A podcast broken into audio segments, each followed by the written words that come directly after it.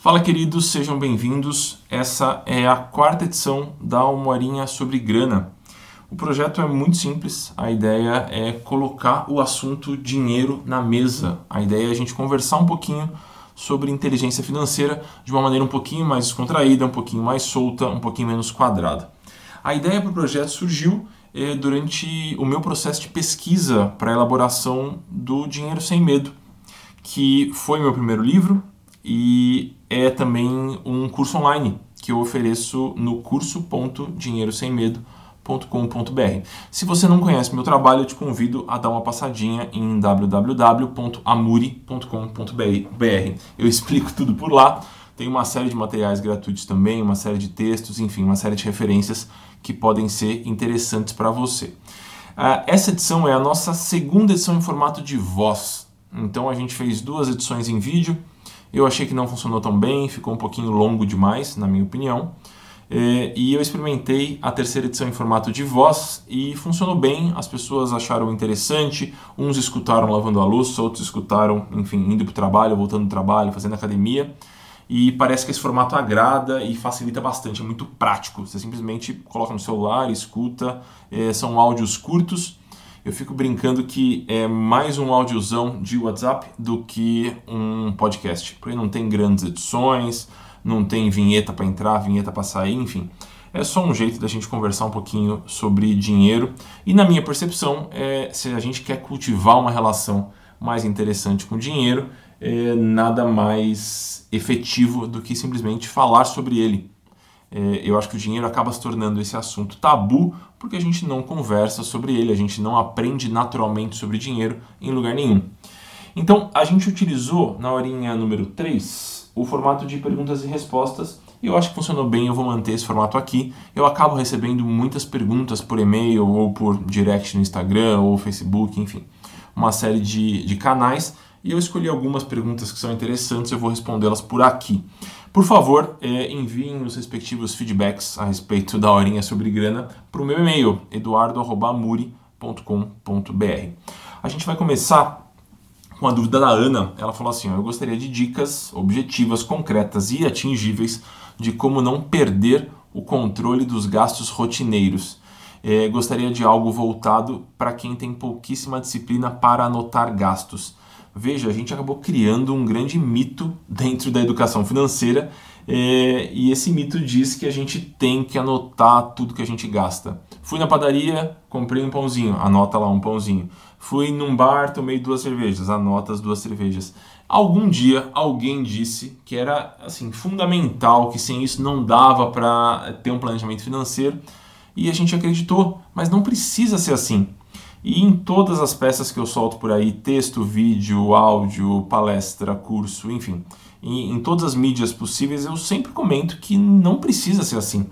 A gente consegue sim cultivar uma relação mais saudável com o nosso dinheiro sem essa disciplina maluca de precisar anotar cada coisinha que acontece na nossa vida financeira. Talvez em determinada fase seja importante, caso você não tenha nenhuma ideia de para onde seu dinheiro vai.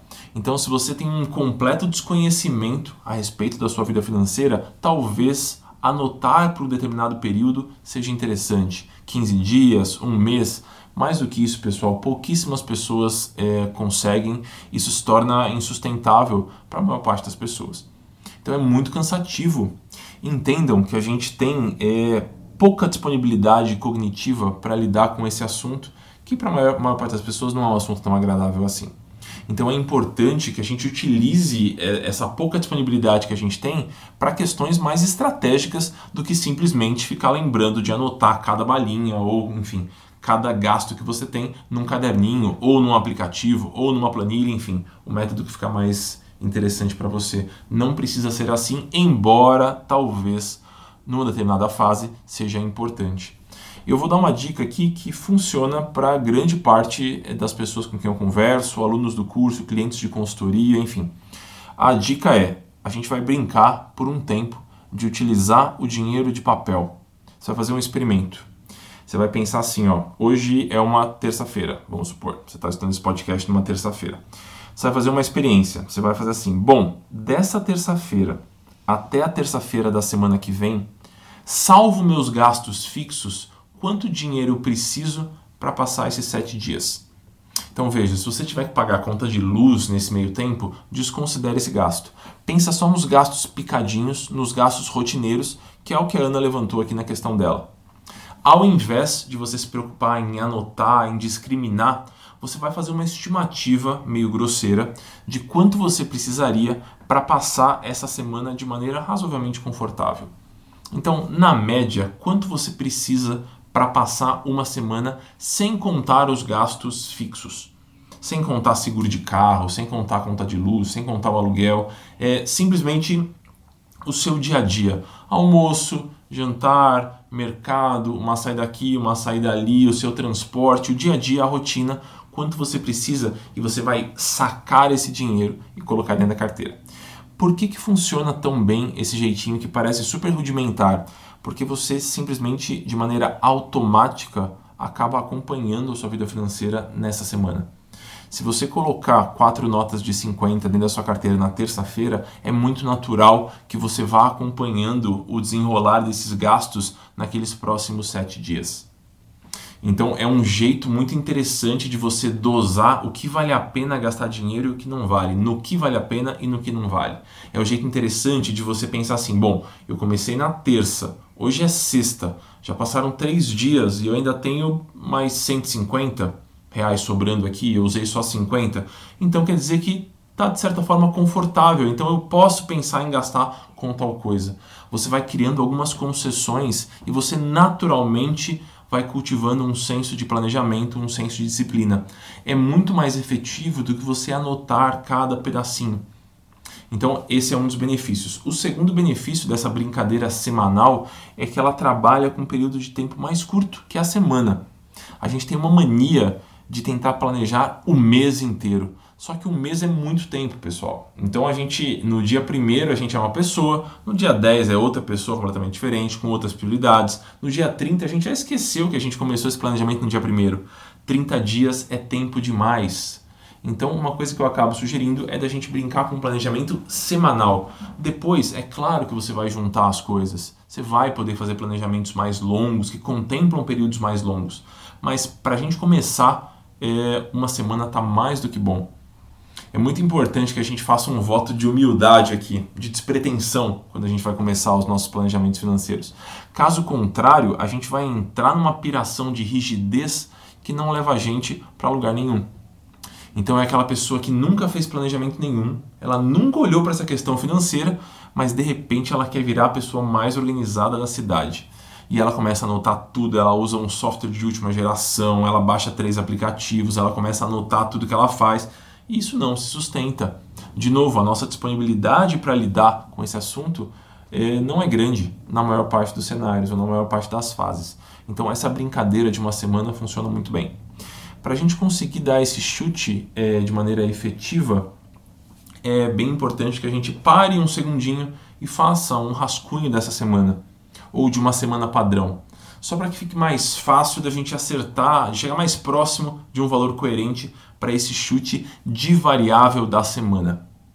Esse é um trechinho de um processo de planejamento mais longo, mas que eu acho muito prático e muito fácil de implementar, que eu descrevo no basicamente em qualquer lugar que eu fale sobre planejamento financeiro. Então no meu site tem sobre isso, no Dinheiro Sem Medo, que é o meu primeiro livro, que está em todas as livrarias, é, eu explico um pouquinho também.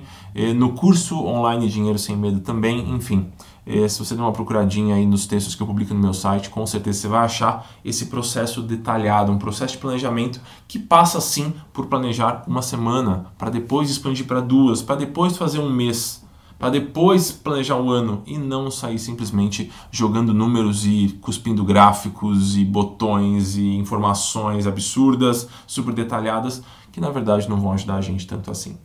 Então, talvez um exercício muito legal que pode, pode ser feito a qualquer momento, começando a qualquer dia, não tem que esperar o dia primeiro nem a segunda-feira, é essa brincadeira de usar o dinheiro de papel por uma semana. Depois você me conta o que você achou. A, a segunda pergunta é essa aqui. Ó. Gostaria de saber como as corretoras gratuitas ganham dinheiro se não cobram pelos serviços. É com propaganda? Elas vendem os nossos dados para outras empresas ou eles cobram dos grandes investidores?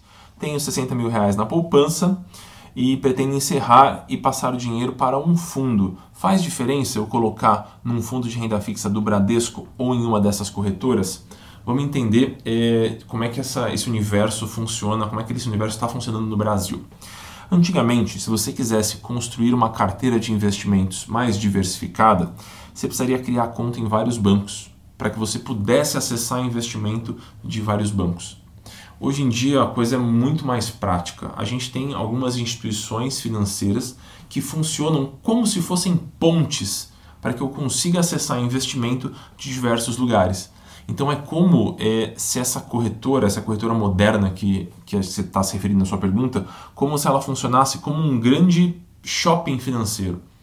Ao invés de criar uma conta em cada banco de investimento para poder acessar opções diversas de vários bancos, você vai criar conta em um lugar só, que no caso nessa corretora mais moderna, e através dessa corretora você vai conseguir acessar opções de investimento diversas, modalidades de investimento diversas e vai conseguir construir uma carteira mais interessante. É, as corretoras elas ganham dinheiro através desse poder que elas têm de captação. Deixa eu explicar. Vamos supor que a gente tem um banco chamado Banco Laranja e esse que nome infeliz, né, que eu escolhi, o Banco Azul.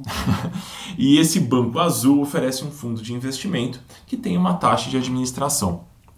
Note bem, é, todos os fundos de investimento, basicamente, falando da categoria de fundos, todos eles basicamente têm taxas de administração. É normal, é um montante que essa equipe de economistas ou que essa equipe de analistas vai cobrar para fazer a gestão desse dinheiro que está sendo colocado nesse fundo. É natural que eles cobrem. Então todos eles cobram. Porém, quando eles vão exibir a performance do fundo para você, eles são obrigados a já descontar essa taxa de administração. Então, quando você olha num determinado banco ou numa corretora é, o retorno desse fundo em cada um dos meses, fique tranquila é, que já está descontando a taxa de administração, só não está descontando ainda o imposto de renda, que é outra história. Então, esse banco azul ele vai cobrar, vamos supor, 1%. Então, se você for lá bater na porta do Banco Azul e falar, oi, eu quero guardar aqui 200 reais, quero colocar nesse fundo, ele vai te cobrar um percentual é, em cima disso aí, vamos supor que é um percentual de 1%. É, essa é uma possibilidade. A outra possibilidade é você, através de uma corretora, acessar esse fundo que está no Banco Azul. E aí, quem vai remunerar essa corretora é o próprio Banco Azul. Ao invés do Banco Azul ficar com esse 1% da taxa de administração, ele vai repassar um montante, um pedacinho desse 1% para a corretora. Então, do seu bolso não sai extra nada. Você não está pagando nada além do que você já teria que pagar para acessar esse investimento no Banco Azul. Então é só um repasse entre o banco e a corretora. Você não paga nada para utilizar os serviços dessas corretoras que se dizem gratuitas. Então a gente tem uma série de corretoras grandes no Brasil hoje, sei lá, XP, Hora, Mais Invest, o BTG Online, o Modal Mais, tem uma série aí que são grandes, são confiáveis e através dessas corretoras você consegue acessar investimentos de vários lugares. Então, entenda esse panorama geral antes da gente conversar sobre aonde alocar o dinheiro, ou é melhor colocar no banco de varejo ou na corretora. Sobre essa questão, é importante a gente entender o seguinte: é, geralmente, não são em todos os casos, tá, pessoal? Não estou generalizando aqui, mas geralmente é, os investimentos é, de entrada, ou seja, é, os investimentos para quem não é um milionário ou um multimilionário, oferecidos por um banco de varejo, que seria Santander, Itaú, Bradesco, Banco do Brasil, Caixa, enfim, esses bancos mais populares, é, os investimentos oferecidos por esses bancos, no geral, são piores do que os investimentos que você consegue acessar através de uma corretora. Por que isso acontece? Na corretora você vai ter opções de literalmente centenas de bancos diferentes. É natural que essa competição gere taxas mais interessantes. É natural que surjam opções é, nas quais o gestor se, se, se conforma em ganhar um pouco menos e entregar uma rentabilidade mais interessante para você. Então, é, eu geralmente recomendo que a gente faça essa distinção de maneira bastante clara. O fluxo bancário, ou seja, o dia a dia, você vai comprar, sei lá, o pão, da, o pão na padaria, ou comprar uma roupa, ou pagar as contas de casa, ou usar, enfim, o dinheiro na, no seu dia a dia, isso fica no banco. O restante, o que é reserva sua, o que é acúmulo de patrimônio, o que é um, sei lá, um acúmulo para aposentadoria, isso eu prefiro que fique separado do seu fluxo bancário. Eu gosto de ter as caixinhas bastante divididas. Na minha visão, é o jeito que melhor funciona, é o jeito mais prático de organizar. Então, se eu tivesse que dar um chute sem conhecer detalhes da sua situação, eu diria que faz mais sentido você alocar esses 60 mil reais em uma corretora é, ao invés de alocar no seu banco de varejo. Embora existam opções interessantes no banco de varejo também, elas geralmente estão mais escondidas, são mais inacessíveis para o público geral, mas é, existem opções interessantes sim. É que essas opções geralmente demandam mais capital. Na corretora, na maior parte das vezes, com um montante menor, você consegue acessar investimentos que são bem interessantes. Ok? Então você pode fazer algumas brincadeiras aí, você pode buscar a descrição de alguns investimentos, de alguns fundos de investimento. Você pode comparar, não é nada complicado.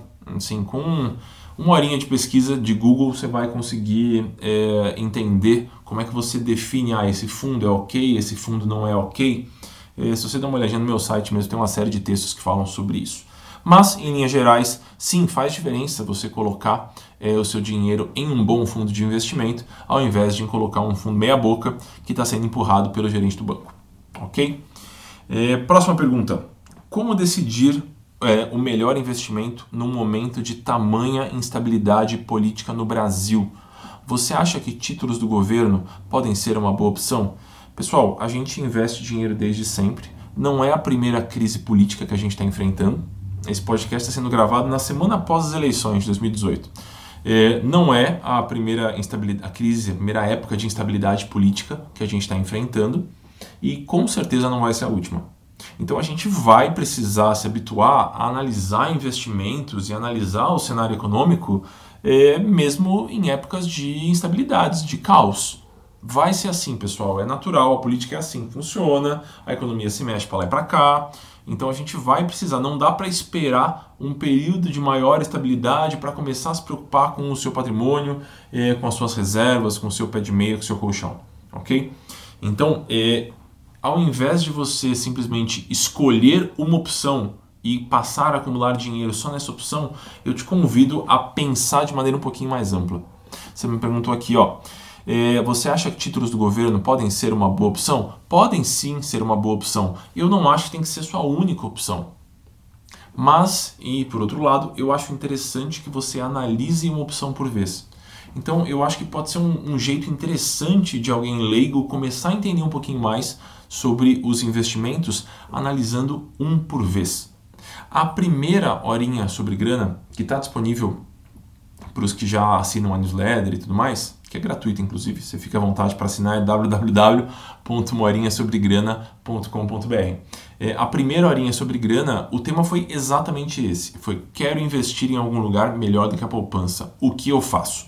E aí a gente é, abriu um pouquinho a base dos investimentos, eu apresentei alguns conceitos que são importantes, independente da modalidade que você vai escolher, e aí, a partir daí, você pode derivar e aplicar esses conceitos básicos para todas as modalidades.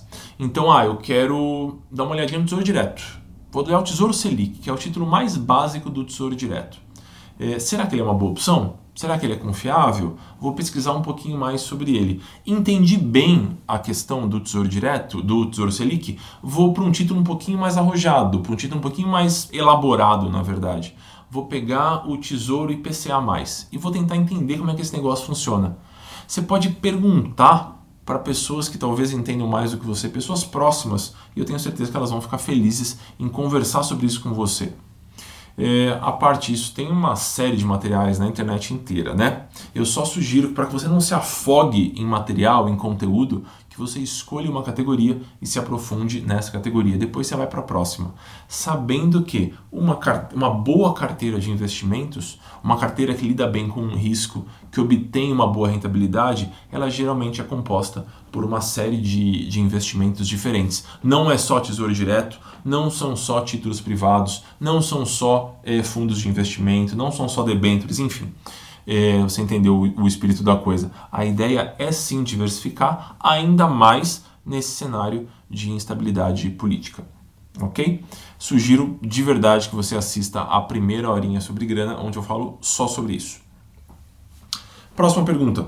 Gostaria de saber mais sobre esses novos bancos online que não cobram taxas. São confiáveis? Vale a pena fechar a conta num banco tradicional para um desses?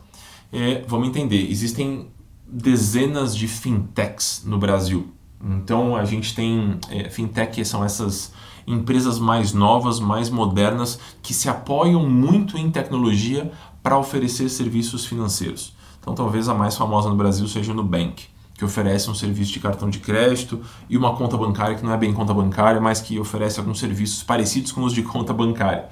É, existem uma série de fintechs, não existe só o Nubank, tem dezenas de outras, e é muito importante que antes de você abrir uma conta, antes de você deslocar todo o seu fluxo bancário para um banco mais novo, que você pesquise sobre a confiabilidade desse banco. Claro. É, é difícil, se você der uma olhadinha com um olhar um pouco mais criterioso, né, com um, um, uma preocupação em entender alguns aspectos, é bem fácil de você identificar é, se a gente está conversando sobre uma instituição mais picareta ou de uma instituição mais séria. Eu sugiro que você, para começar, fique nos grandes. Então, dê uma olhadinha no Nubank, dê uma olhadinha no Banco Inter, dê uma olhadinha no Banco Neon. É, bancos que já têm alguma rodagem, que oferecem um serviço sólido, um serviço maduro, e aí se você abre uma conta, geralmente é gratuita, experimenta fazer algumas movimentações, testa esse serviço um pouquinho. Isso é uma coisa que a gente não faz geralmente e que é muito importante, que é você testar se funciona para você. É, se você ficar confortável com isso, aí sim eu sugiro que você mude. Você experimente um banco que não te cobra tarifas. Experimente trabalhar com um banco que tem um aplicativo melhor, que oferece o serviço de maneira mais ágil. É, eu, já, já comentei isso em outros lugares, eu utilizo bastante é, o Banco Neon e o Banco Inter. Eu acho o serviço super maduro dos dois. Então, não estou recebendo nada para fazer propaganda aqui, mas é, são serviços que estão já bastante maduros e que conseguem é, substituir a grande parte ou todas as funcionalidades oferecidas por um banco mais tradicional sem cobrar tantas taxas ou cobrando taxa zero em alguns cenários para alguns serviços. Então eu sou super a favor dessa movimentação dessas novas fintechs que estão surgindo. Eu acho que tem tudo para tornar o cenário bancário brasileiro muito mais interessante, muito mais competitivo, muito menos monopolizado ok? Eu realmente sugiro que você dê uma olhadinha nas grandes. Se você estiver procurando um serviço de cartão de crédito, por exemplo, olhe no Bank, olhe o Digio, olhe, enfim, esses serviços de cartão de crédito. Está procurando uma fintech que atenda a serviços bancários? Dá uma olhada no Banco Inter, dá uma olhada no. Acho que o próprio BTG Online está oferecendo já, dá uma olhadinha é, no Banco Neon. Se você está procurando serviços de investimento, dá uma olhadinha no Warren, dá uma olhadinha na Verius uma série de startups, de fintechs que são super interessantes e que podem te oferecer serviços muito legais. Ok? E a última pergunta do dia, pergunta bastante interessante e que eu recebi é, repetidas vezes. A pergunta é a seguinte: Com o resultado das eleições, meu gerente sugeriu um fundo multimercado e um fundo de ações. Ele disse que é a hora de aumentar a exposição da carteira ao risco. Posso confiar? É, até a página 2 só. Que que tá, qual que foi o movimento dessa semana após eleições? É, esses serviços mais elaborados, então essas opções de investimento mais elaboradas, então fundos de ações, fundo multimercado, os COIs, que são os certificados de operações estruturadas, que são super populares em todas as corretoras, é, eles geralmente são mais rentáveis para quem está oferecendo. Então é muito natural que numa escorregada, ah, num, numa mínima possibilidade de ganho, o seu gerente ou o assessor da corretora vai te oferecer algo do tipo, um investimento mais arrojado que é mais interessante para ele. É, não quer dizer que esse investimento seja ruim mas você tem que tomar muito cuidado com essa alegação meio genérica de que ah, a Selic está baixa, ah, agora o Paulo Guedes é o, é o nosso super-ministro, então agora o mercado vai caminhar, vai ser incrível, tá na hora de comprar ações porque o mercado vai subir, não tem, a gente não tem dúvida de nada, é fato. Não é assim, pessoal.